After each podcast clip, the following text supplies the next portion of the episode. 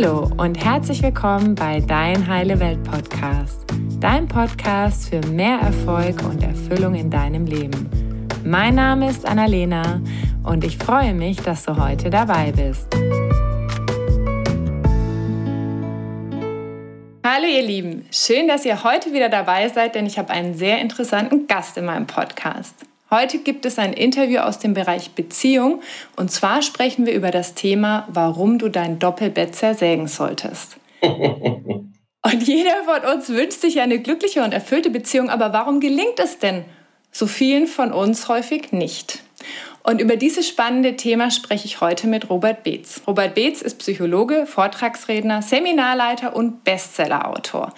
Er ist fast das ganze Jahr in den deutschsprachigen Ländern mit Vorträgen und Seminaren unterwegs und verbringt mehrere Monate im Jahr auf der Insel Lesbos. Sein zentrales Thema und Anliegen ist es, die Menschen an den Ursinn von Menschsein, Beziehung, Partnerschaft, Arbeit, Wirtschaft und Gemeinschaft zu erinnern und daran, dass wir alle von Natur aus Herzmenschen sind. Seine Arbeit sowie die aller mit ihm verbundenen Seminarteilnehmer, äh, Seminarleiter, Entschuldigung, Therapeuten und Coaches unterstützt Menschen darin, ganzheitliches Lebensglück zu erschaffen und aus ihren alten Schuhen auszusteigen.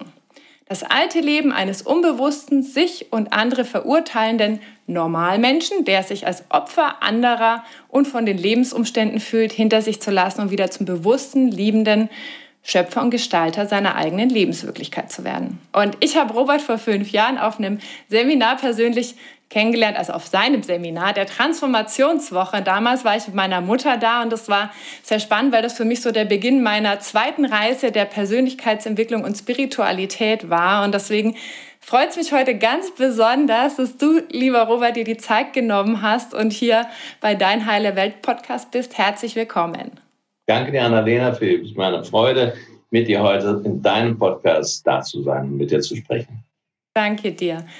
Zu Beginn wird mich gleich mal interessieren, warum machst du denn das, was du machst und wie bist du da hingekommen? Oh. Erstmal, weil es mir Urfreude macht, was ich mache. Ich mache ja sehr viel, deshalb an der schönsten Berufe der Welt, dass ich Menschen begleiten darf, in ihre Freude zu kommen. Das habe ich früher als Einzeltherapeut gemacht und mache es jetzt eben seit fast 20 Jahren in vielen Seminaren.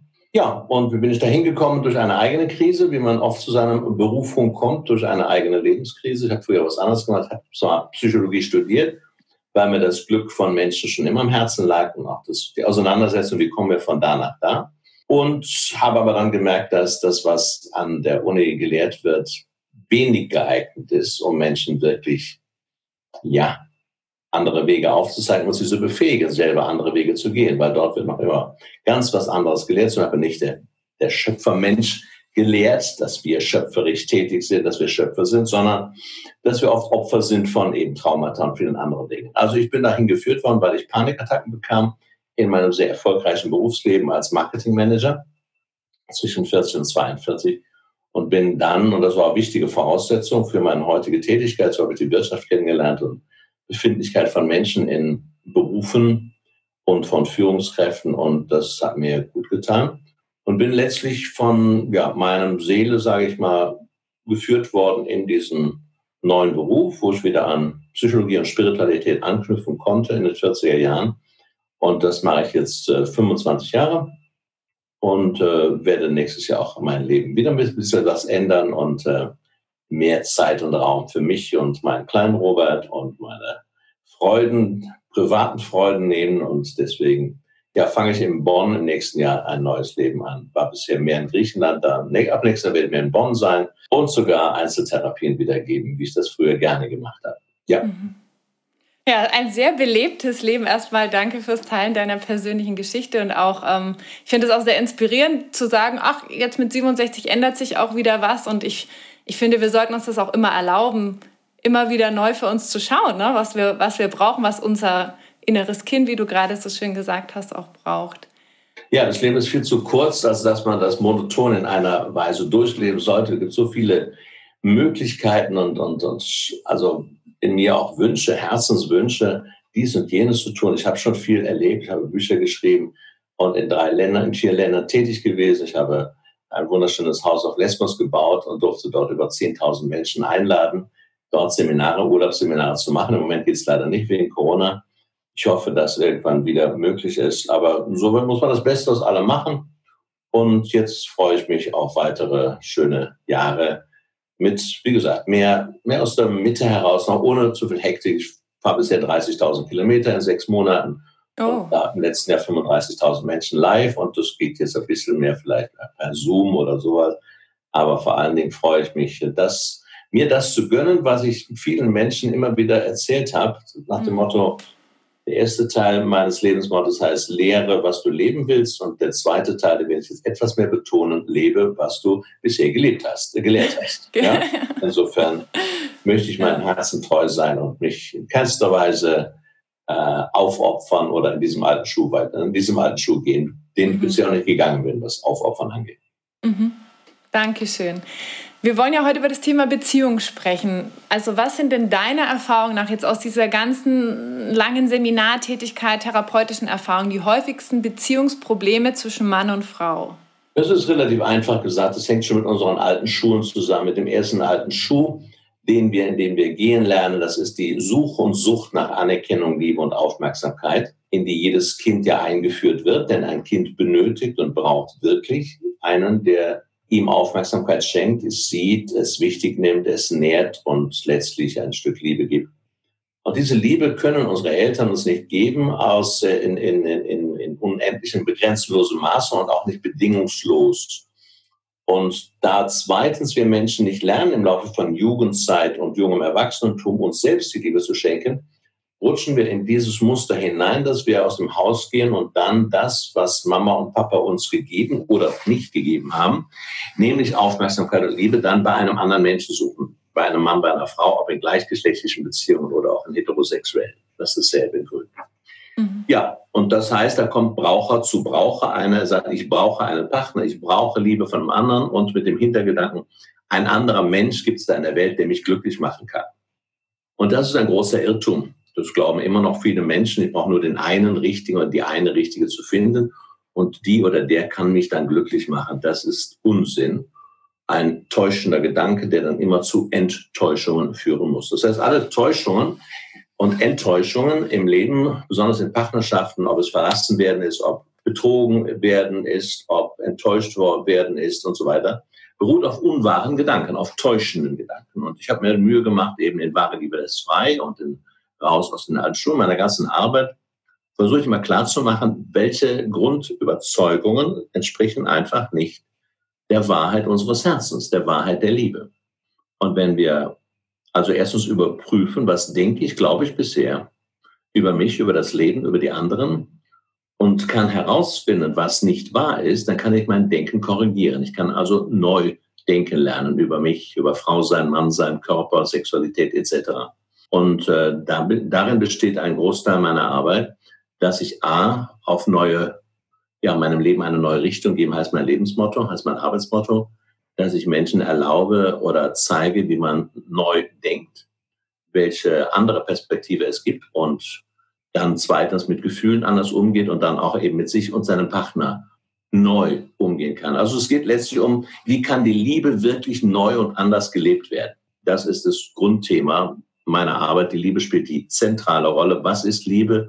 Was geschieht aus Liebe und was geschieht aus Angst? Mhm. Ja, wir werden in dieser Zeit sind wir in der Transformationszeit und die treibende Kraft dieser Transformationszeit heißt Liebe. Und in diesen Jahren werden alle Energiesysteme, dazu gehört auch Partnerschaft und Familie, durchgerüttelt und geschüttelt und auf eine neue Basis gestellt. Heißt, die alte Form von Partnerschaft, Beziehung und Liebe ist auf Dauer nicht mehr lebbar. Das betrifft besonders die Bedürftigkeitsbeziehung, mhm. die besagt, ich habe einen Bedarf und du kannst meinen Bedarf decken. Ja? Wo zwei Bedürftige zusammenkommen und denken, sie könnten sich gegenseitig das geben, was sie sich bisher selbst nicht geben. Das geht nicht. Und darum ist die Selbstliebe für Mann wie für Frau eine wunderbare Basis für eine glücklich erfüllte Beziehung. Mhm. Das ist ja auch das, was man jetzt so in dieser Zeit, also jetzt auch so seit ein paar Jahren, habe ich habe so den Eindruck, besonders in diesem Jahr so sehr sieht, dass alles, was irgendwie nicht, nicht darauf beruht, jetzt irgendwie kaputt geht. Und ich glaube, deswegen rüttelt es auch viele Menschen dieses Jahr so durch. Und mich hat es auch ja. bislang durchgerüttelt, muss ich ganz ehrlich sagen, Warum? weil da schon gerade was passiert, ne? Ja, natürlich. Alles, was nicht auf der Wahrheit unseres Herzens beruht, ob das die Arbeit betrifft, die mhm. Partnerschaft, Freundschaften oder sonstige Art und Weise zu leben, zu arbeiten, fliegt jetzt auseinander. Und das ist deswegen eine sehr klärende und aufdeckende Zeit. Ne? Deswegen haben wir auch die, die Skandale im Außen, aber wir haben auch die Skandale bei jedem Einzelnen von uns. Heißt, unsere, die Leichen, die wir bisher nicht angeschaut haben im Keller, die kommen jetzt hoch oder wer sie nicht anschaut, der kann eben damit rechnen, dass es später Demenz bekommt. Mhm. Ja, gestern wieder, immer wieder fragen mich Frauen, mein Mann ist, war so, er war sportlich, hat vier Sprachen gesprochen, er war so aktiv, beruflich erfolgreich.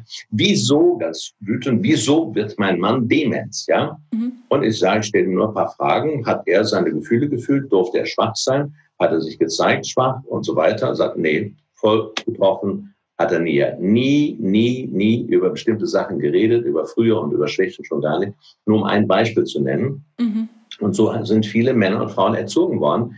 Dieser Mann macht keinen Vorwurf, ich auch nicht. Aber das ist, wir haben Ursachen gesetzt und auch in Partnerschaften wird über vieles nicht geredet. Ich sage, in Partnerschaften und Ehen wird am meisten gelogen, aber nicht durch Worte, sondern durch das, was nicht gesagt wird.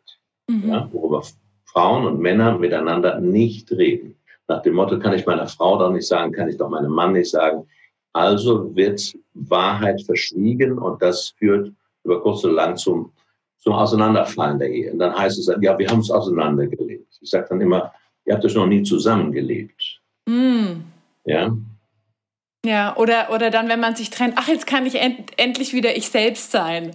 Ja, das ist äh, ziemlich dummes Zeug, eben, was ist subjektiv verständlich. Mhm. Aber wenn ich nicht ich selbst sein kann, darf man sich fragen, hat der Partner dich morgens gefesselt und ans Bett gefesselt oder an die Küchentür oder so?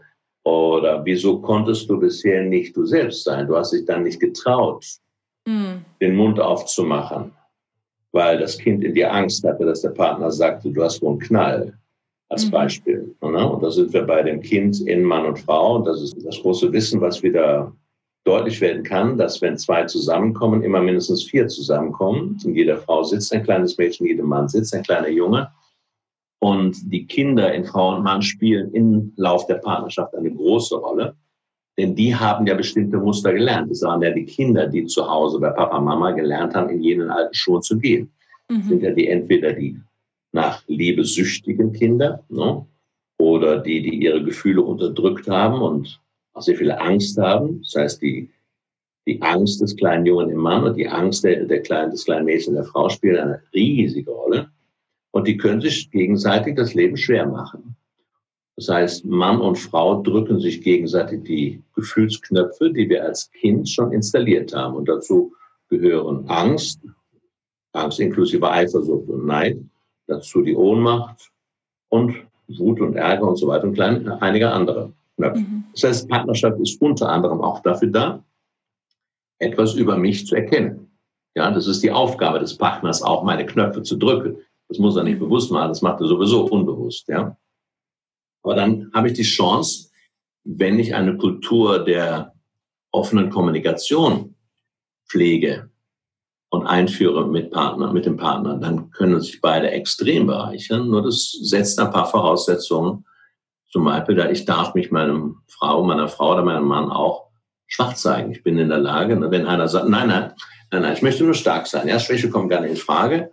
Dann muss das Leben uns über die eine oder andere Ereignis oder auch in der Partnerschaft in die Schwäche führen. Durch Unfall, Krankheit, Demenz, äh, Burnout und sonst was alles. Ja? Dieser Mensch wird in die Schwäche hineingezwungen. Der sagt, ich will nur stark sein.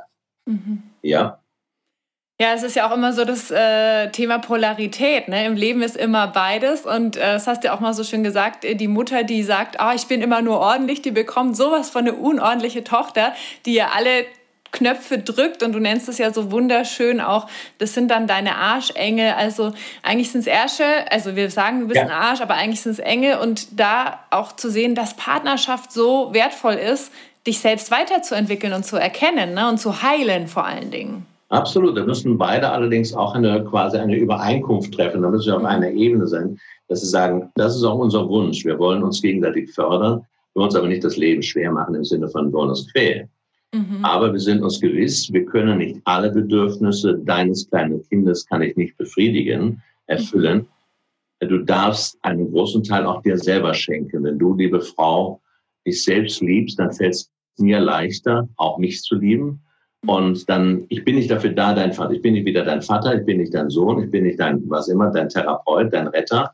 Das sind ja viele Ehen und Partnerschaften, sind ja Vater-Tochter-Beziehungen, Mutter-Sohn-Beziehungen oder Bruder-Schwester-Beziehungen. Und da ist kein Leben drin, kein Eros auch drin, bei vielen, die länger dauern, sind oft Bruder-Schwester-Beziehungen, wo im Bett auch nichts mehr abläuft. Ja? Mhm.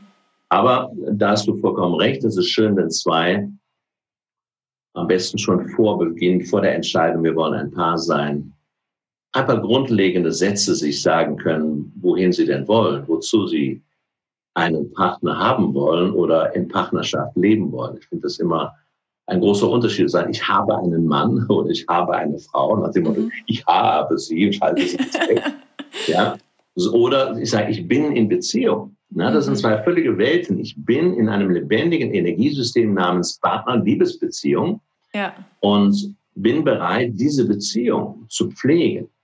Ja, denn die Liebe und die Liebesbeziehung ist ein, ein lebendiges Ding, wie ein, wie ein, ja, wie ein Energiesystem, du auch sagen, wie ein Lebewesen, was genährt werden will von ihm und von ihr. Schönes mhm. Bild ist es, Geistige Welt bringt das auch so schön im Doppelbettenbuch. Ja, die Ehe, also sie sagt Ehe für alle Beziehungen, Groß E, Groß H, Groß E, und dann drin ist das H, das ist ein mhm. Basketballkorb. Und er darf da was reintun und sie darf da was reintun und er darf da was rein und sie. Das ist Nähren. Ja, das sind Kleinigkeiten. Danke, Schatz, dass du da bist. Und hier, guck mal, ja, da darf sich er, der Mann und die Frau, beide liebevoll bemühen, pflegen. Wie nähren wir unsere Liebe? Mhm. Ja, gibt auch ein schönes Buch vom Beispiel von Neil Wolster. Wir verlieben uns nicht in den anderen. Wir verlieben uns in die Liebe zwischen uns beiden. Mhm. Ja, es war so ein schönes Bild. Er steht da, ein Raum, zwei Türen, da die Tür, da steht sie, da steht er. Die gucken sich an und was dann passiert in der Mitte des Raumes, was da zusammenkommt, in das verlieben die beiden sich. Ja, das fand ich ein sehr schönes Bild. Mhm. Ja, toll. Du hast auch gerade noch mal gesagt, dass manchmal ist es irgendwie so Vater-Tochter, Mutter-Sohn-Beziehung. Warum entsteht das denn wie können wir uns auch davon lösen? Also so dieses Elternthema, was wir ja immer mit in die Beziehung nehmen immer. Das heißt, das muss erstmal begriffen werden, dass meine Beziehung aus der Kindheit zu Papa und Mama grundlegend ist für die Gestaltung und für die Wahl der Pachten des Partners. Das heißt, ich sage, das ist, klingt extrem, meine ich aber auch so, niemand ist frei in der Wahl seines Partners und auch in der Gestaltung seiner Partnerschaft, solange er mit Papa und Mama verstrickt ist. Und alle müssen sich verstricken. Warum? weil in der Kindheit immer Mama oder und Papa beide die Macht haben und du hast keine Macht. Du musst dich anpassen. Und in diesem Anpassungsprozess, den ich nicht verurteile, muss man sich verstricken. Tust dann Dinge, um die Liebe zu bekommen und du musst dich in gewisser Weise verstellen. Du willst sagen, brav, fleißig, nett, pflegeleicht sein oder bist der Rebell, um Aufmerksamkeit zu bekommen. Und du machst so viele Dinge, übernimmst sogar Energien von Mama oder Papa, wie zum Beispiel Ängste. Du tust alles Mögliche als Kind, um sie zusammenzuhalten, wenn sie sich streiten. Das heißt, du kannst nicht anders als Papa und Mama Energie in dich übernehmen und dich mit ihnen zu verstecken. Also Beispiel, du hast als Mann eine schwache Mutter, wie ich zum Beispiel, die schon 42 war und die oft operiert worden ist. So. Ein schwacher Elternteil, ob Papa oder Mama, tut immer deinem Kind leid. Ganz besonders, die kleine Tochter geht in Richtung Papa und sagt, Papa tut mir leid und fängt an, Papa zu stützen. Viele sind sogar Papas kleine Partnerin, man nennt sie Papas Prinzessin. Mhm. Ja, und genauso gucken Jungs zu leidenden Mama und sagen, Mama, ich kann dir helfen oder ich will dich retten. Kinder sind ein bisschen größenwahnsinnig. Und dieses Helfen und Retten wollen von Mama oder Papa machen die erwachsenen Leute das Kind in den Erwachsenen weiter. Mhm. Auf Deutsch, wenn du einen schwachen Vater hattest, suchst du als Tochter instinktiv automatisch wieder einen schwachen Mann in 90, 95 Prozent aller Fälle und treibst das Spiel da weiter. Das heißt, dieser schwache Mann ist der Stellvertreter von Papa, den du weiter retten, stützen willst, obwohl du das vom Kopf natürlich gar nicht willst. Und genauso ist das bei den Männern, die sich Frauen aussuchen, die sie entweder erziehen oder die sie wieder retten wollen. Natürlich stützt das dein Selbstwertgefühl. Ich verdiene die Kohle, Schätzchen und du darfst dich da frei entwickeln und so weiter, du darfst deine Boutique haben oder sonst was. Mhm. Ja. Und umgekehrt bei den Frauen genauso. Das ist eines der ganz großen Muster, die, aus, die das Kind, das mit den Eltern verstrickte Kind in die Partnerschaft hineinbringt und das verzerrt die Partnerschaft. Das heißt, ich kann auf Dauer nicht glücklich werden, solange ich mit Papa und Mama verstrickt bin. Egal welche Papa und Mama Sorten ich hatte, ob autoritär, jähzornig, abwesend, auch das Abwesende ganz besonders. Viele Frauen fragen, wieso ist mein Partner immer weg? Auf der Arbeit oder er geht weg. Mhm. Die erste Frage bei mir ist immer, was hast du für Papa gehabt? Und dann sagt sie, ja, der war auch immer weg. Ja, entweder haben sie, er hätte getrennt früh oder er war immer auf der Arbeit und er war so selten da. Das heißt, sie erlebte den ersten Mann ihres Lebens meist abwesend oder fortgehend. Und das sitzt drin. Und auch von diesem ersten Mann oder umgekehrt von dieser ersten Frau überträgt das Kind das auf die Menschen, die es dann anzieht, damit diese, ich nenne es mal Wunden oder Muster, die ja nicht im Energiefluss sind, nochmal geheilt werden, nochmal hochkommen und in der Partnerschaft erkannt werden, sodass die Frau und der Mann dann hingehen kann und sagen, vielleicht sollte ich doch mal was tun in meinem Innern, um die Beziehung zu Papa und Mama zu klären. Das ist den meisten Menschen, das wird immer mehr bewusst, aber die Mehrzahl weiß das bis heute noch nicht, dass das der Hauptgrund ist, warum Partnerschaften nicht zu Erfüllung und Glück führen. Mhm. Und dann ist es ja häufig so, dass wir sagen, ja, und der andere ist ja so blöd, weil der verlässt mich oder der geht weg, bis wir dann vielleicht mal mehrere Partner hatten, die so ähnlich waren und dann verstehen, okay, was haben alle diese Partner denn gemeinsam? Ach, die haben ja mich gemeinsam, vielleicht hast du doch was mit mir zu tun, ne?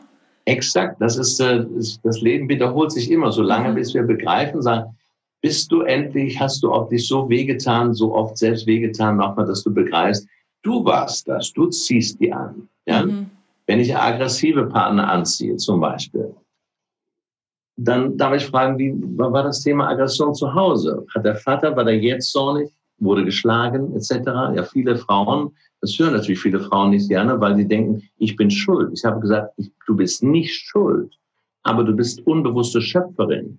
Diese Muster führen dazu, dass wir Wiederholungen ins Leben ziehen mit Stellvertretern oder das Fremdgehen, das Verlassenwerden. Wenn ein Mann oder eine Frau, betrifft beide, wenn der Partner fremd geht, ich also verlassen werde, dann rede ich nicht erstmal von den Eltern, da kann dasselbe passiert sein. Da frage ich erstmal, wie oft hast du dich vielleicht selbst schon verlassen?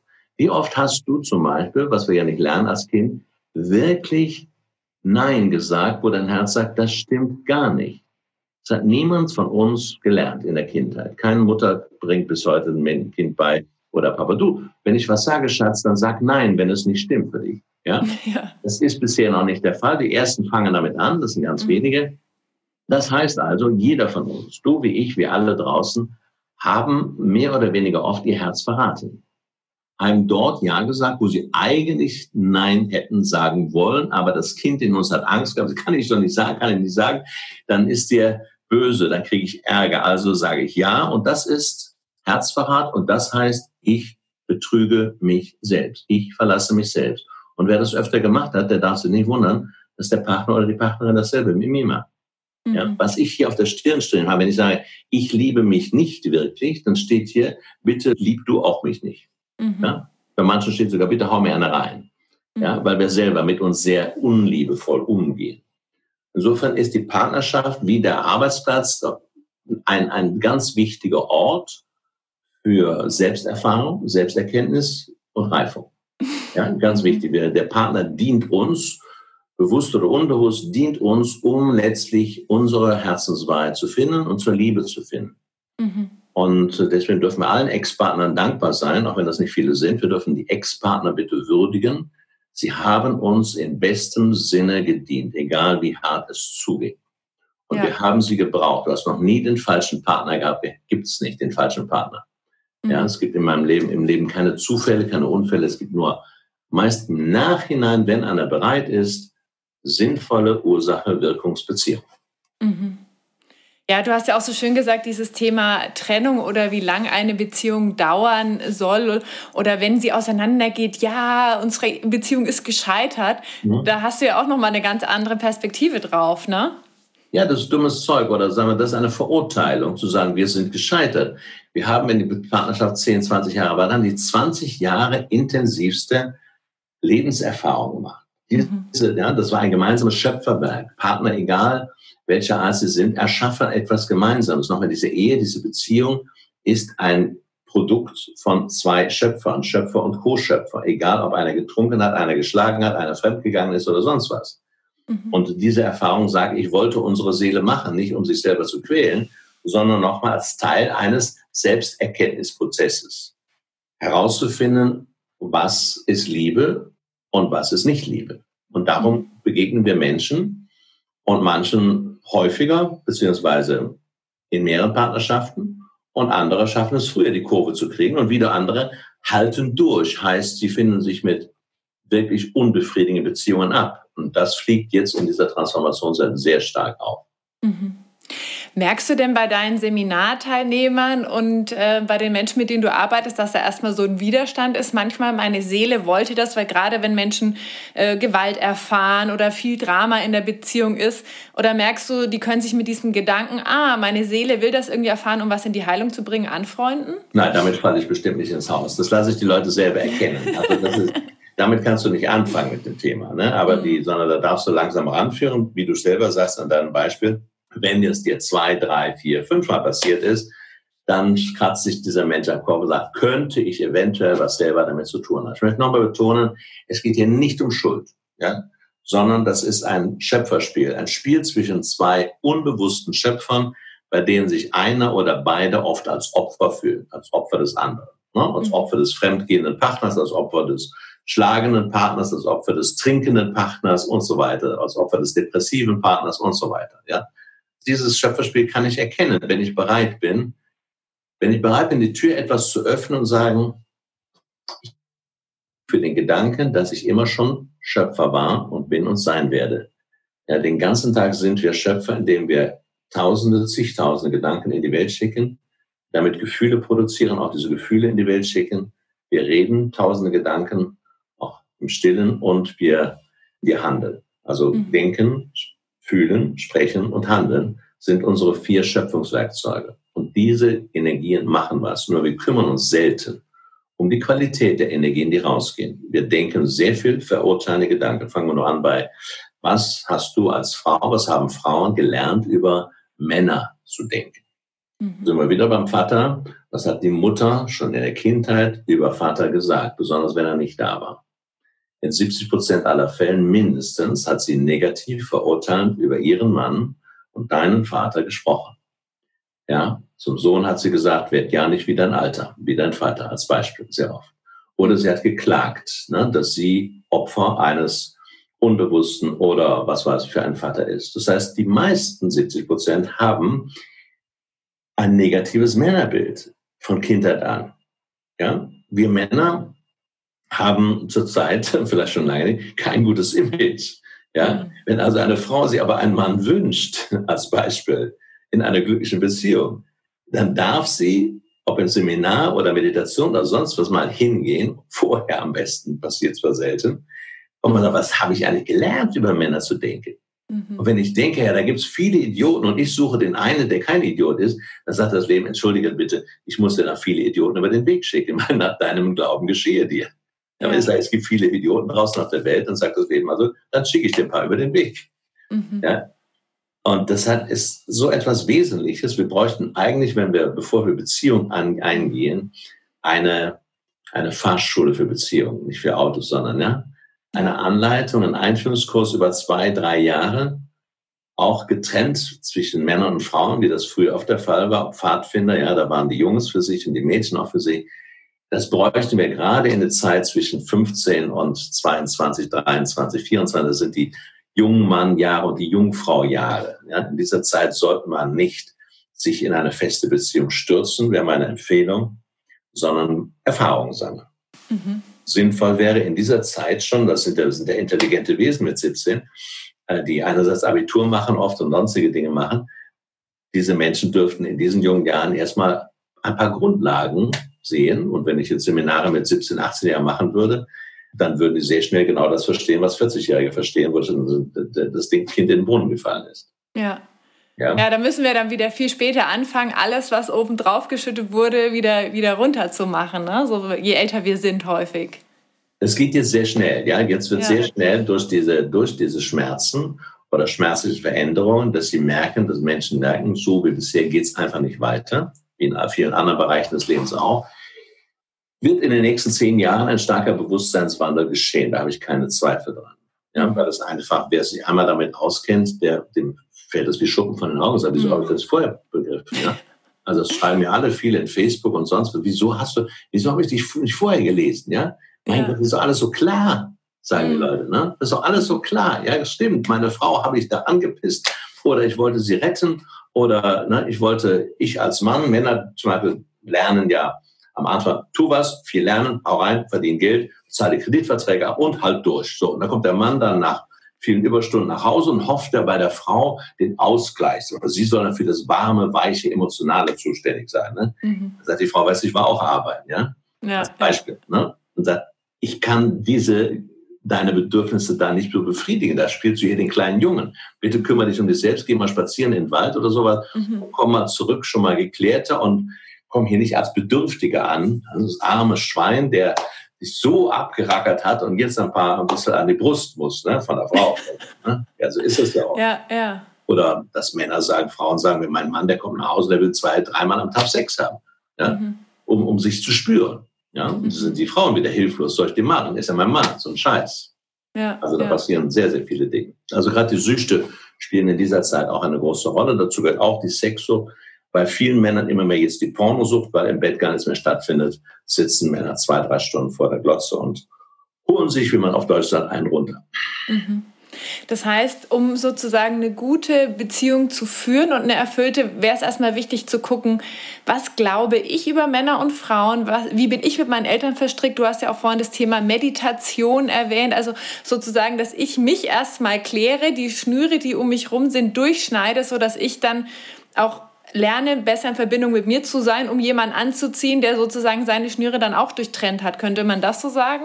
Das wäre ideal. Und parallel dazu wäre es sinnvoll, wenn Männer und Frauen, wie eben angedeutet, die inneren Kinder kennenlernen. Dass mhm. man wahrnimmt, dass man begreift, die sind nicht weg, weil ich groß geworden bin, sondern das Kind in Frau und Mann ist unsere lebendige Vergangenheit, ist das, was wir erfahren haben mit Papa, Mutter, Bruder, Schwester. Dieses Kind hat doch die ersten Überzeugungen gelernt und diese Überzeugung verändert kaum jemand, außer er kümmert sich bewusst darum, wie zum Beispiel überzeugen über das Leben. Das Leben ist ein Kampf oder im Leben bekommt man nichts geschenkt. Oder Frauen sind immer so und Männer sind immer so. Und in der Partnerschaft muss das so passieren, wie zum Beispiel Partnerschaft beziehungsweise ein Geben und Nehmen. Da sagen alle, ja, ja, genau. Partnerschaft ist ein Geben und Nehmen. Ich sage, stopp mal. Geben und Nehmen sind beides männliche Sachen. Also an die Handbewegung ist dann, ich gebe und ich nehme. Mhm. Aber ich sage, wie Geist die Welt aussah, Liebespartnerschaft ist ein Beschenken und ein sich beschenken lassen, ohne auf die Geschenke zu bestehen. Ja, schön, wenn sie zurückkommen, aber wenn nicht, dann kannst du trotzdem weiter lieben. Ansonsten ist das eine Handelsgemeinschaft. Viele haben, wie unsere Eltern, gelernt, Beziehung und Ehe ist eine Handelsgemeinschaft. Ich gebe dir das und du gibst mir was zurück. Ich liebe dich und wenn du mich nicht liebst, dann gebe ich dir nichts zurück. Aber wenn du mich liebst, dann liebe ich dich zurück. Das ist keine Liebe. Mhm. Ja, das ist Bedürftigkeitsehe und eine, wie eine Firma. Ne? Und einer sagt dann, ja, wenn du mich nicht liebst, dann kannst du mich mal. Ne? Dann bin ich weg. Mhm. Das hat mit Liebe nichts zu tun. Liebe, es geht viel tiefer. Liebe heißt, erstens, ich interessiere mich für dich als geistig, seelisch, emotionales Wesen. Du interessierst mich. Und dafür benötigen wir Zeit, um den anderen wirklich zu erfahren. Nicht nur im Reden, sondern in der Wahrnehmung des anderen. Und das fängt an mit Anschauen, so wie auch das Flirten mit Anschauen anfängt. Da haben wir doch geguckt nur. Ja? Und ich sage immer, Menschen, die zehn Jahre zusammen sind, haben sich selten zehn Minuten lang schweigend in die Augen geschaut. Und mhm. das finde ich schon happig. Ja, deswegen ist das eine meiner Übungen auch in der Transformationswoche, wo sich zwei fremde Menschen mal einen Meter gegenüber sitzen, bei Corona jetzt zwei Meter, eineinhalb Meter, und sich neugierig schön atmend in die Augen schauen und da passiert was. Mhm.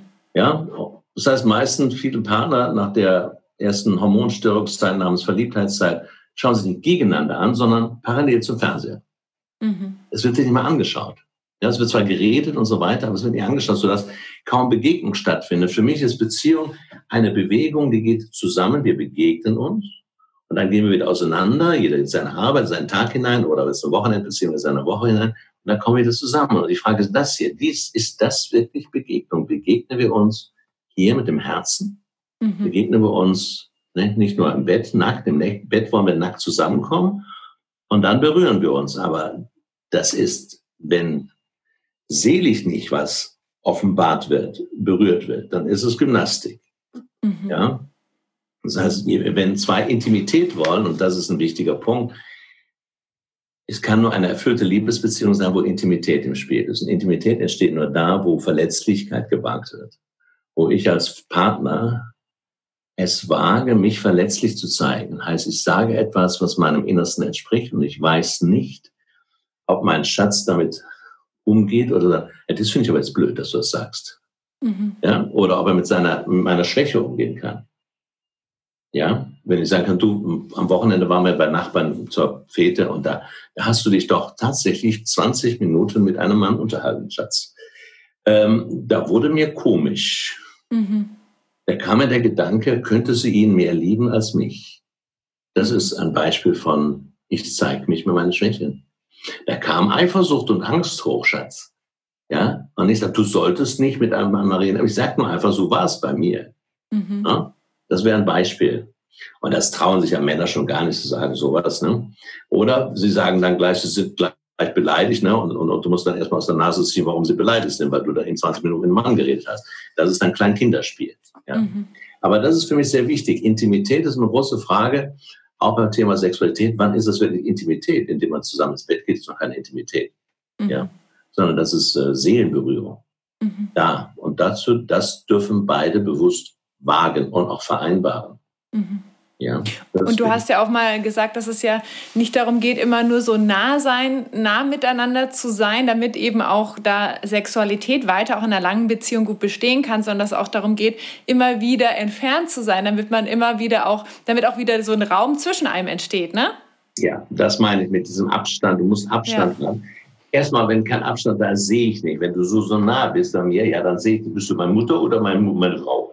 Ja, Ich kann erst erkennen, wenn ein Abstand, ein gesunder Abstand, also auch ein mhm. respektvoller Abstand, du bist erstmal eine Frau und ich bin erstmal ein Mann und nicht du bist, wer ist das? Ne? Nach 10, 20 Jahren heißt es dann bei einer Frau, wer ist da? Ach, das ist nur mein Mann. Das ist nur ja. mein, ne?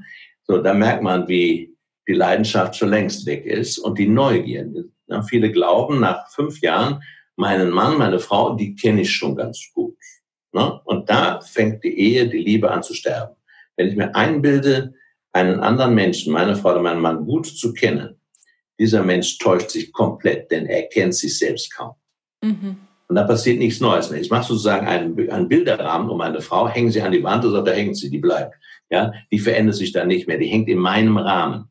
Mhm. Geht die Frau dann nach zehn Jahren irgendwann, hat plötzlich einen anderen Mann und sagt, ja, wie, wie schafft sie das denn, das, das, ne? weil der andere Mann hat seine Frau ganz anders gesehen, ganz anders mhm. wahrgenommen, nicht eben in diesem komischen Rahmen. Ja, mhm. da fallen viele dann aus allen Wolken, wenn der Mann, der Partner oder die Partnerin auf einmal mit einem so attraktiven Menschen daherkommt. Mhm.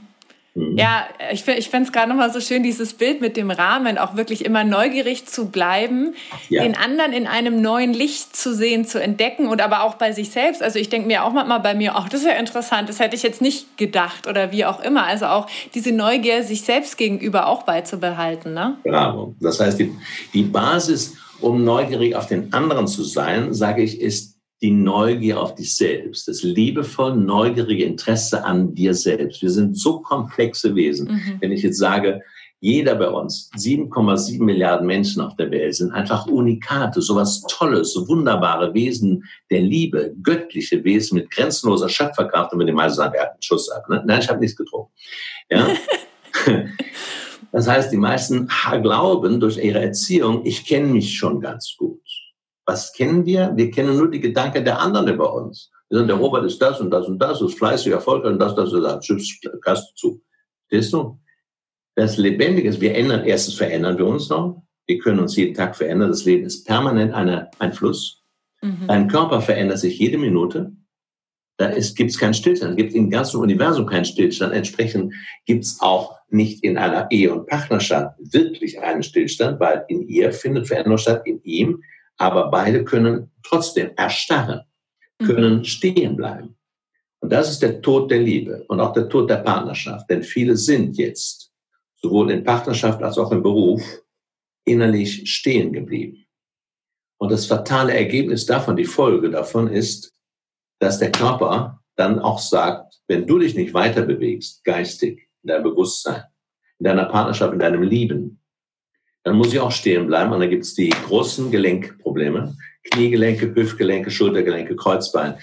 Dann erstarren auch die Körper. Und das tun jetzt sehr viele. Ich frage immer wieder in meinen Vorträgen, wer hat in den letzten fünf Jahren eine Einschränkung seines Bewegungsapparates erlebt?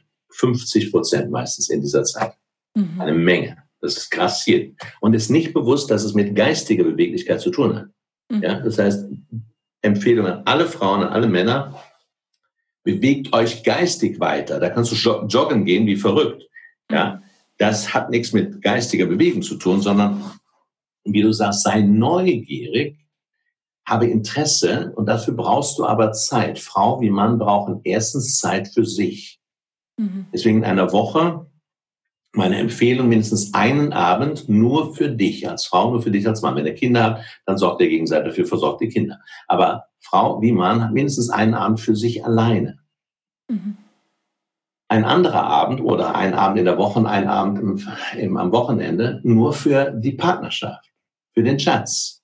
Ob er ins Bett geht oder nicht, aber beide dürfen sich klar machen, was nährt uns beide, was macht uns beiden wirklich Herzensfreude. Also jetzt nicht der Tatort am Sonntagabend, das meine ich nicht. Das nährt nicht so besonders. Es kann ganz nett sein, ja. Mhm. Aber wichtig ist, wo hat sie, wo sagt, wo sagt ihr beide am Ende, ah, das war schön gestern, das war richtig schön gestern, da habe ich so richtig gefreut. So mhm. Freude gehabt, ja. Das war schön. Ob man zusammen essen geht, auch zusammen ins Kino geht, eine ganz andere Qualität. Zusammen einen Nachtspaziergang macht und mal was Verrücktes macht. Ja, mhm. den anderen mal überrascht mit etwas, mit einem Ticket für eine Stadt, wo er noch nie war oder so. Nur für ein Wochenende als Beispiel.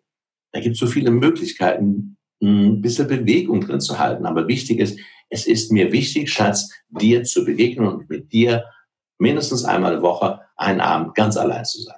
Mhm. Das, das ist nährend. Und da kann man noch ein bisschen kreativ sein, wie gesagt, mit Überraschungen kommen. Mhm. Und nicht so, wir machen immer dasselbe, da gehen wir um die Ecke, die Kneipe oder was. Ne? Mhm.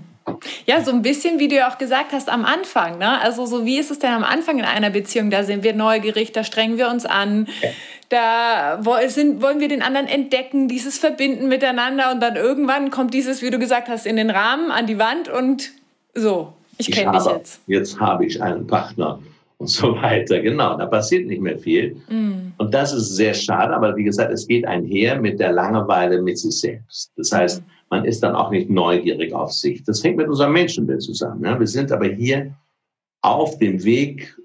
Das Leben ist für mich eine Wanderung hin zu uns selbst. Und der eine ist da auf Neugier und der andere sagt, ich, ich, bin nicht bereit, ich glaube nicht, dass noch was Neues kommt. Und das ist dann schon fast der Anfang von Depression, das Stehenbleiben, Erstarren. Ne? Das mhm. heißt, wir können wählen und es, es geht nur dann, wenn ich wähle, ich habe eine erste, die erste und wichtigste Beziehung ist die zu mir, zu mir selbst. Und das ist eine mentale, emotionale, eine körperliche und eine handlungsmäßige. Ich behandle mich so oder so, überfordere mich oder nicht, als Beispiel, ja. Mhm. Und das ist so eine spannende Beziehung. Du bist zwar 24 Stunden mit dir zusammen und trotzdem haben die meisten eine unbewusste Beziehung zu sich. Das fängt ja morgens an, wenn ich morgens wach werde, die Augen aufmache und höre, was denke ich jetzt über diesen Moment, über den neuen Tag. Da entscheidet sich, wie einer durch den Tag geht. Ob einer sagt, hey, ein neuer Tag, danke Danke, dass ich leben darf. Danke für diesen neuen Tag. Da mache ich doch was draus. Ja? Und wenn ich dann rechts gucke und bin im Bett mit einem anderen, und würde ich ihn heute wieder heiraten? Ne? immer eine kleine Testfrage, sage ich morgens. Ne? Ob, da noch, ob da noch die Freude, die Liebe und die Neugier ist. Mhm. Und die Dankbarkeit ist. Dankbarkeit ist auch etwas sehr Wichtiges für eine Partnerschaft. Bist du deinem Partner wirklich dankbar? Jeden Tag, jeden Abend, dass sie, dass er da ist. Ja? Mhm. Und wenn das einer einübt, dann wird er auch dankbar sein nachher für die Krisen, die beide gemeistert haben, für die Knöpfe, die der Partner gedrückt hat bei mir. Das ist sehr, sehr wichtig, dass man das wertschätzt. Ja, da. Damals vor zwei Monaten, ich hätte dich umbringen können. Mhm. Und dann haben wir aber den Weg gefunden, zusammen zu reden. Und das hat uns näher gebracht. Mhm. Ja. Das sagen viele Paare, nachdem da die Krise wirklich die, am, die Kacke am Dampfen war, wie ich sage, und wir haben miteinander geredet, mit oder ohne Paartherapeut, und seitdem sind wir uns näher gekommen. Ja, wahrscheinlich, weil du ja auch gesagt hast, es hat ja viel mit Enttäuschung zu tun. Ne? Was denke ich, was erwarte ich vom anderen und zeige ich mich denn? Und wenn wir bei einer Krise ist ja häufig so, dass dann irgendwie alles zusammenbricht, wir uns dann zeigen und dann entsteht natürlich eine andere Nähe, weil ja dieses Bild, was wir hatten, diese Erwartungen dann irgendwie erstmal weg sind. Ne? Exakt. Du sprichst ein wichtiges Thema an Erwartungen. Ich sage immer, Erwartungen sind ein Gift für die Liebe. Mhm. Ja, wer Erwartungen an seinen Partner hat, der muss enttäuscht werden. Warum? Weil er, weil es die Aufgabe des Partners ist, die Erwartungen zu enttäuschen. das klingt ein bisschen hart. Ich sage, du kannst Wünsche haben. Du kannst sagen, mhm. Schatz, ich würde mir wünschen, du würdest mich jede Woche einmal massieren. Mhm. Aber überlässt es dem Partner, ob er es kann und will. Ja, Wünsche ist wunderbar, auch für die Kommunikation. Schatz, ich würde mir wünschen, wir könnten ab und zu mal wirklich jede Woche einen langen Spaziergang machen oder du würdest mir, mir helfen bei der Kindererziehung oder im Haushalt ein bisschen mehr tun und so weiter. Das würde ich mir wünschen, deine Socke nicht überliegen lassen oder sowas alles. Aber ob er es kann, das nur dahingestellt sein lassen. Ja, wenn ich sage, ich erwarte, hör mal rein in das Ding, du solltest, Erwartungen gehen immer mit soll daher. Ne? Mhm. Du solltest mehr Zeit für mich haben. Du solltest aufmerksamer für mich sein. Du solltest mir wirklich zuhören. Du solltest weniger trinken. Das sind alles Erwartungen. Da steht das Wort soll drin. Mit jedem soll setze ich den anderen ins soll statt ins haben. Das heißt in einer Art Bringschuld. Im Grunde sagt ein Partner, wenn er sagt, du solltest das tun, dann sagt er im Grunde, also ich liebe dich nur dann wirklich, wenn du das tust, wenn du meine Erwartungen erfüllst, sonst liebe ich dich nicht. Ja? Also wie eine Pistole auf die Brust setzen, du sollst weniger trinken, sonst liebe ich dich nicht. Mhm. Wir haben aber keine Ahnung, warum der Partner trinkt oder warum er dies und jenes macht oder nicht machen kann. Wir stecken nicht im Partner. Dann kann zwar einer besser die Partnermeditation von mir machen, wie bring frischen Wind in deine Partnerschaft oder auch die Ex-Partnerschaften kläre mit Rosenkrieg oder endlich Frieden. Das würde sehr helfen neben den Elternmeditationen. Da kann ich mich schon besser reinfühlen in den Partner. Aber im Grunde wissen die wenigsten, was im Partner wirklich los ist, weil sie wissen noch nicht, was in sich los ist. Darum meine Bitte, keine Erwartungen zu stellen an den Partner, wünsche gerne aber entlass den Partner aus dem Zwang, deine Wünsche erfüllen zu müssen, sonst sind es keine Wünsche, sonst sind es mhm. Forderungen. Ja? Das heißt, ähm, auch, auch Dinge, ich sollte, ich sollte mehr da sein für meine Frau, mir Mann. Das ist, ist eine Forderung, die uns eben in eine Schuld setzt. Ja? Mhm. Du solltest heißt, ich setze dich jetzt in eine Schuld und die darfst du erfüllen und dann liebe ich dich, wenn du die Schuld erfüllst. Ja, die bringt Schuld. Mhm. Ja, ganz wichtig. Jetzt hätte ich noch mal eine Frage zu dem Thema Weiblichkeit und Männlichkeit. Ne? Also irgendwie früher war das ja klar, die Frau war zu Hause hinterm Herd, der Mann hat irgendwie das Geld nach Hause gebracht. Jetzt sind wir ja in so einer Zeit, in der ja alle Konzepte aufgelöst sind. Und irgendwie, glaube ich, habe ich, also habe ich so den Eindruck, dass viele von uns trotzdem total orientierungslos sind. Also irgendwie auch so die Erwartung, also was ich so merke, auch in meinen Coachings von Frauen, ist so, ja, ich muss die Karrierefrau sein, ich muss die Mutter sein, ich muss die super äh, Sexpartnerin sein, die Freundin, die äh, tolle Tochter. Also so diese Erwartungshaltung auch an dieses Thema, wie bin ich denn als Frau und als Mann, ist ja mhm. irgendwie auch so ein bisschen überfrachtet und auch ganz viel Orientierungslosigkeit. Was sagst du denn da zu deinen Seminarteilnehmern? Also was ist denn Männlichkeit und was ist Weiblichkeit deiner Meinung nach? Schöne Frage. Also das Beispiel, was du gerade bringst, die Frau ist völlig überfordert, diese verschiedenen Erwartungen sind es ja auch wieder zu erfüllen, diese verschiedenen Rollen zu erfüllen, weil wir grundlegend über Männliches und Weibliches wenig wissen. Erstmal,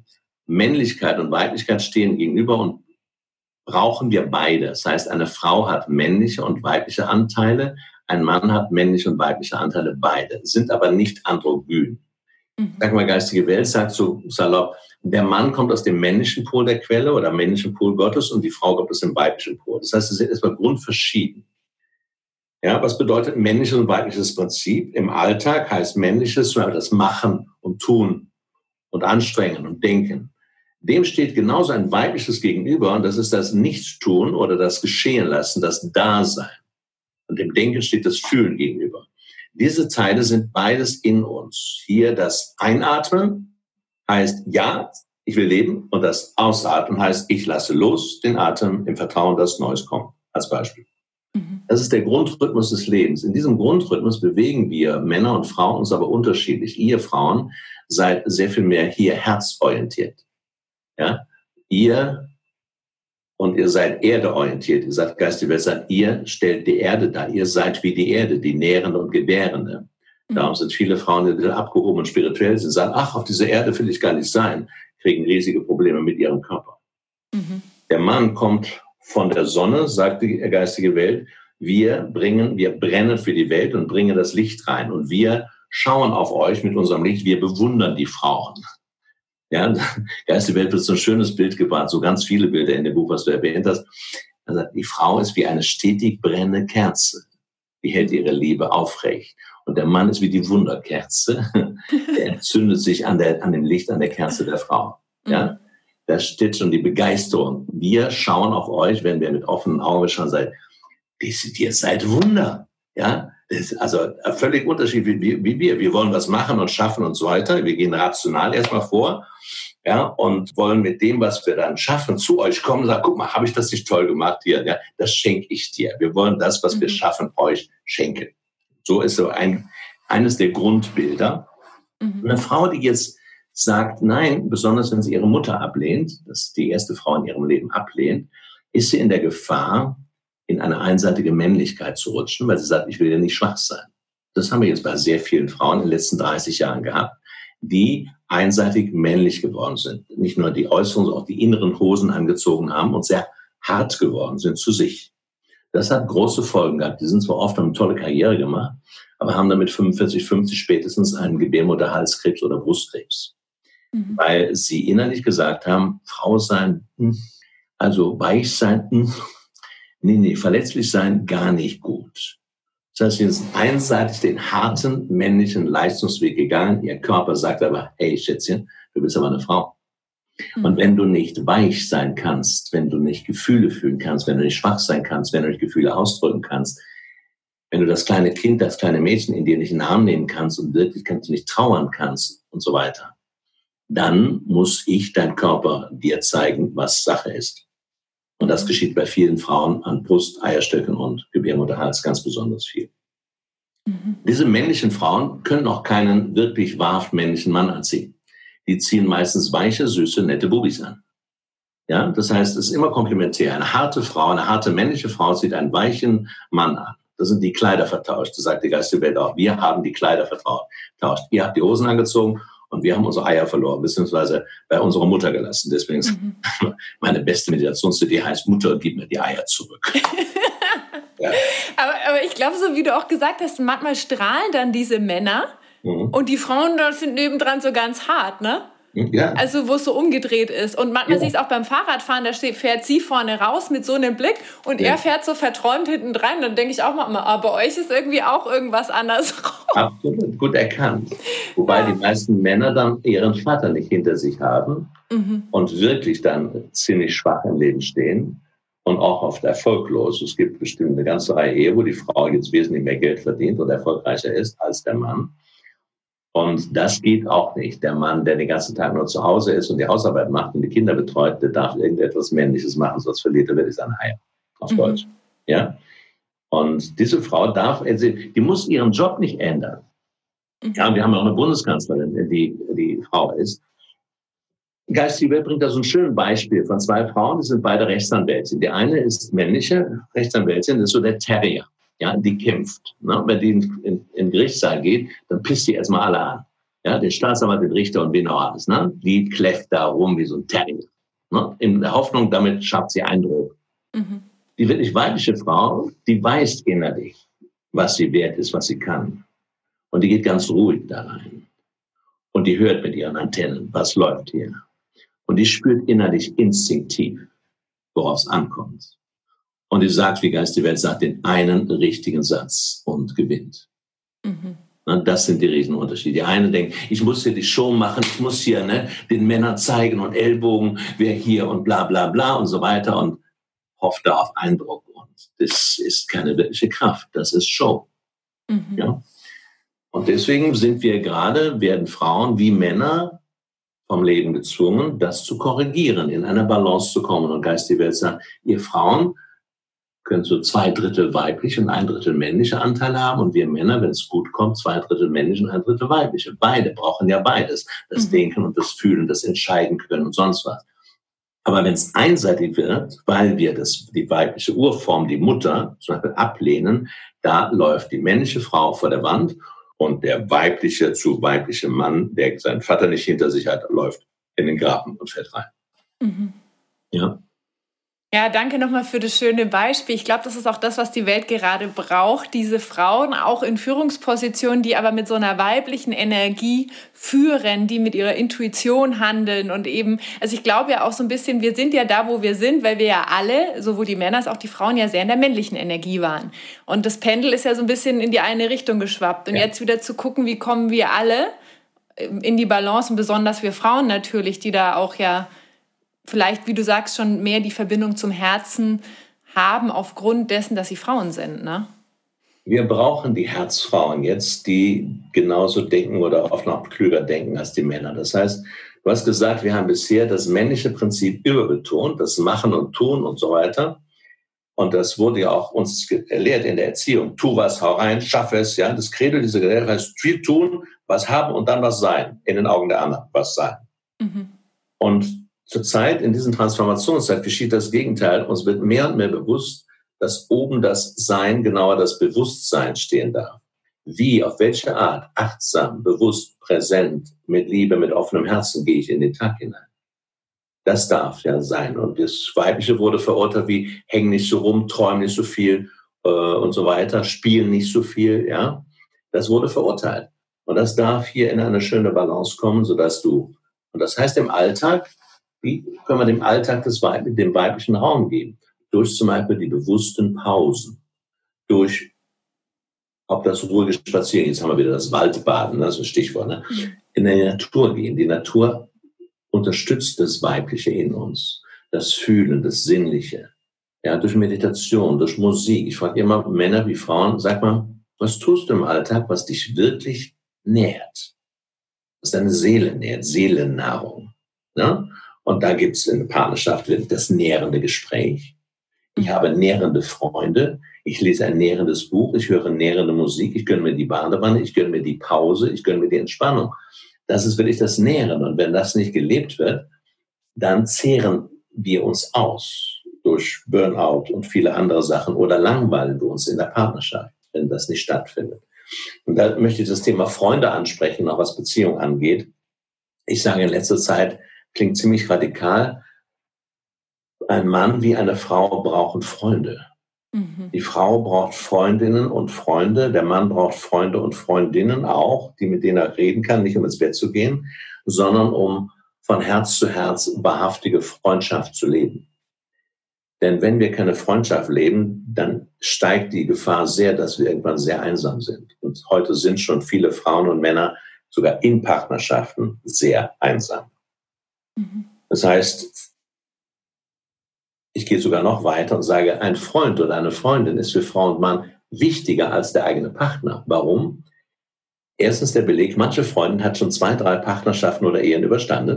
Stimmt. Beispiel eins. Ja. Zweitens, du kannst auch ohne Partner glücklich werden. Du brauchst nicht unbedingt einen Partnerin, einen Partner, um glücklich zu sein. Aber ohne Freunde kannst du nicht glücklich werden.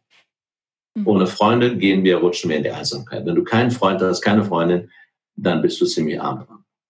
Das sind meine zwei Beispiele. Unser wahre Freundschaften unterstützen, entlasten die Partnerschaft. Mhm. Nehmen wir das Beispiel, wenn ich das Gefühl habe, wir sind äh, zehn Jahre verheiratet und ich habe das Gefühl, ich weiß nicht, ob ich meine Frau noch liebe. Mhm. Da werde ich nicht zu meiner Frau gehen und sagen, ich weiß nicht, ob ich dich noch liebe. Mhm. Ja?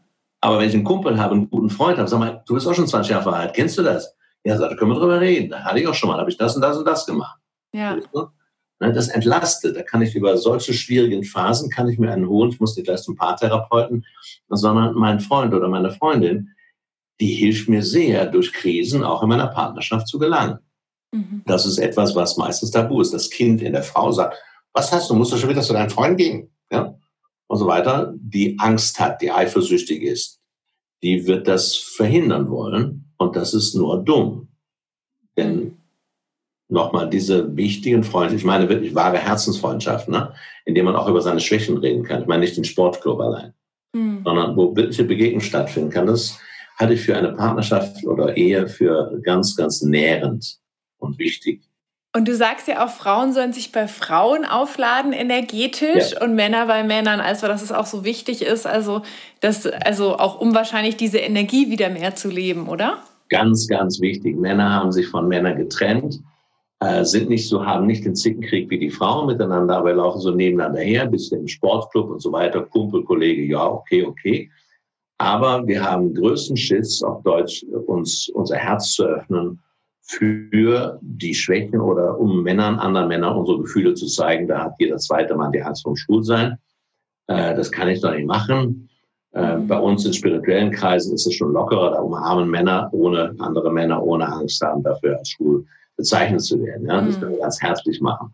Aber normal im Büro, bei denen, die noch Blaumann tragen oder blauen Anzug und Schlips und so weiter, ist das schon seltener. Ne? Aber ich ich freue mich auf die Firmen, wo morgens erstmal umarmt wird und getanzt wird und mal ein Lied gesungen wird und dann geht es nochmal an die Arbeit. Ja, das freut mich jetzt schon drauf. Das ist einfach wichtig, sowas. Ja? ja. Für mich auch ganz natürlich. Und wenn man mhm. sich morgens trifft und dann soll man acht Stunden, neun Stunden was zusammen schaffen, dass man erstmal ein bisschen Gemeinschaft schafft. Ne? Ja. Ja. ja, das fühlt sich auch so ein bisschen nach der neuen Zeit an. Ja, die wird auch kommen, bin ich sicher. Aber nochmals, kommt in der neuen Zeit auch die neue Partnerschaft. Mhm die ein bisschen anders aussieht.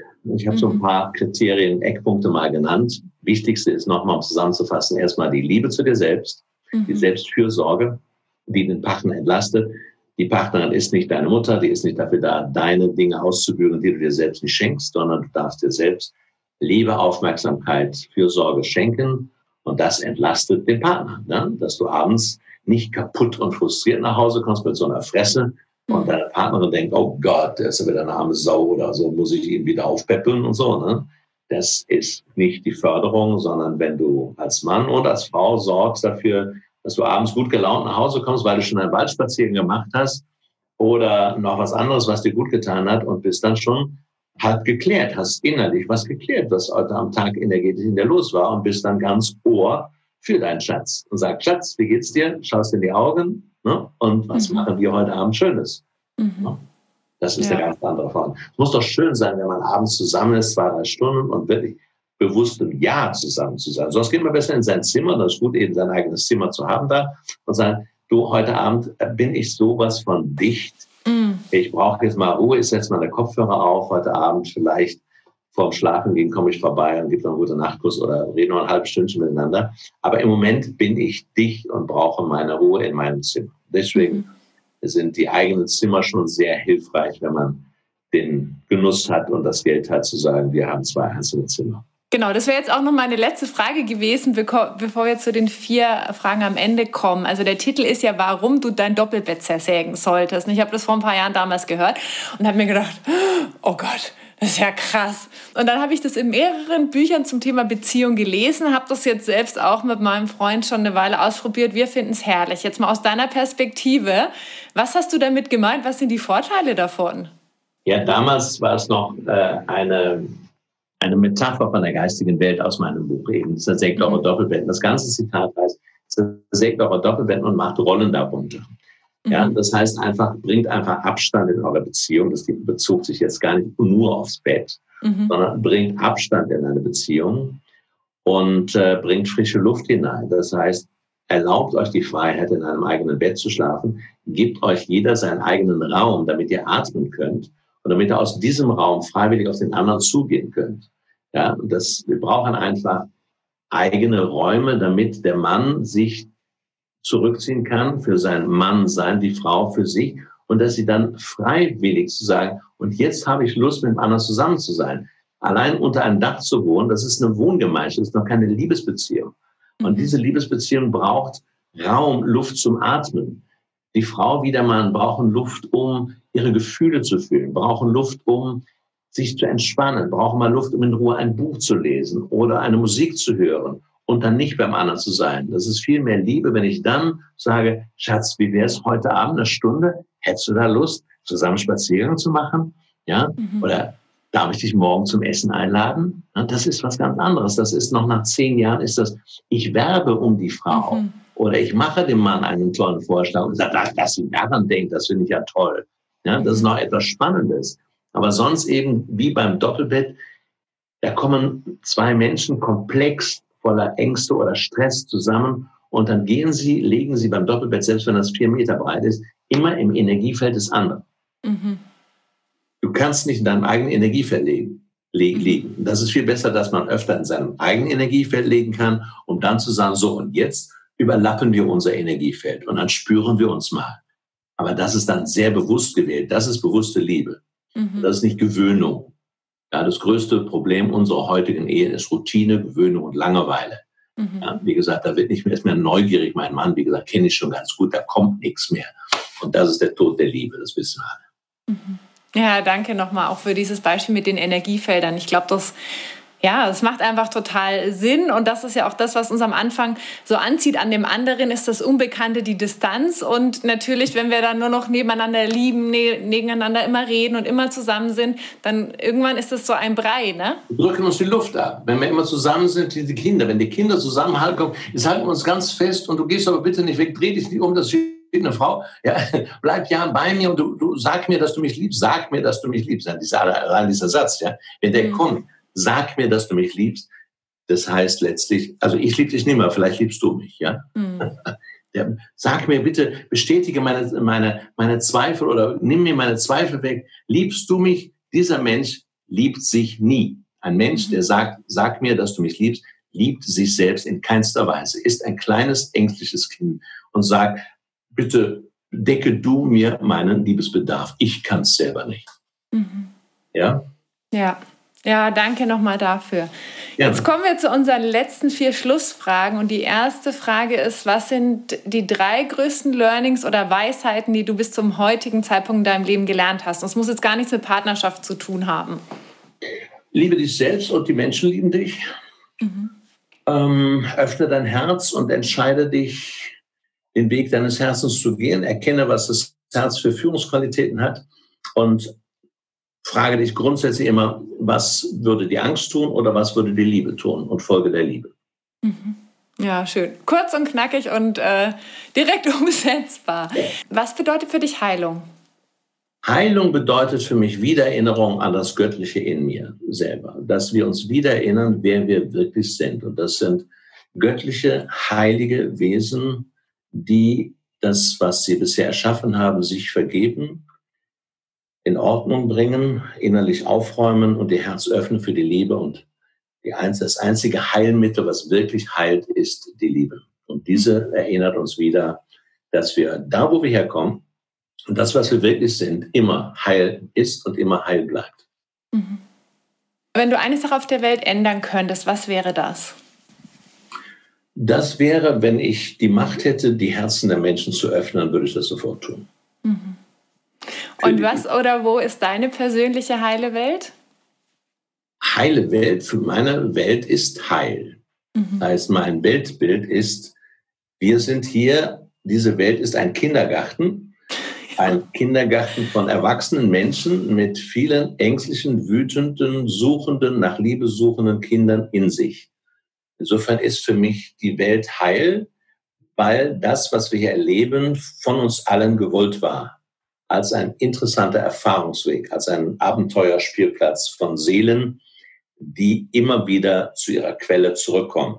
Wir sind mhm. sehr, sehr mutige Wesen. Und ich freue mich in dieser interessanten Welt und dieser noch interessanteren Transformationszeit zu leben. Und ich freue mich, was ich noch in meinem Leben erleben werde, nämlich den Beginn einer neuen Erde und einer neuen Menschheit und neuen Beziehungen zwischen Mann und Frau. Mhm. Ja, schön. Also ich glaube auch wirklich, dass es so spannend an diesem Zeitpunkt jetzt dabei sein zu dürfen ne? Ja, und das so mitzuerleben, ja. Mit Sicherheit. Wenn jetzt die Menschen gesagt haben, Mensch, das, was der Robert macht, das ist so mega spannend. Wie erreichen die dich denn am besten, beziehungsweise was ist die einfachste Möglichkeit, um mit dir und deiner Arbeit in Kontakt zu treten? Und die einfachste ist, auf meine Website zu gehen oder Website ist robert-betz.de oder auf YouTube zu gucken, habe ich 170.000 Abonnenten. Oder auf Facebook zu gehen, da habe ich 300.000 Follower. Da bringe ich jede Woche zwei, dreimal was, kleine Videos, auf YouTube viele Videos, über 200 Stück. Du kannst eines meiner Bestsellerbücher kaufen. Es gibt so tausend Möglichkeiten. Ich habe 200 CDs über Vater, Mutter, Gefühle, inneres Kind etc. Also du kannst einsteigen, wo du willst. Meine Empfehlung wäre zum Beispiel das Buch Dein Weg zur Selbstliebe oder eines meiner beiden Großbestseller, willst du normal sein oder glücklich oder raus aus den alten Schuhen. Also es gibt tausend Ecken, wo du ankommen kannst. Mhm. Und ich werde auch in Zukunft auch noch das ein oder andere Seminar geben. Die Transformationswoche bis ab Mai nicht mehr nächsten Jahres äh, 2021, aber noch einige Tagesseminare oder Zweitagesseminare wird es immer noch mal geben, aber in geringem Maße, denn ich liebe mich auch selbst. you, you practice what you preach sozusagen. Yeah. Ne? Ja. Walk your thought oder wie das heißt, genau. Genau. Schön, lieber Robert, ganz, ganz herzlichen Dank für all diesen wertvollen Input. Also da war wieder so viel dabei für den Kopf, für das Herz. Ich danke dir ganz herzlich und ich freue mich so, dass du heute hier warst, jetzt nach fünf Jahren, wo ich auf deinem Seminar war. Und ähm, ja, ich möchte dir Danke sagen fürs Zuhören und die letzten Worte, lieber Robert, gehen an dich. Liebe Menschen, nochmal wie eben schon gesagt, entscheidet euch bewusst, die Liebe zu leben.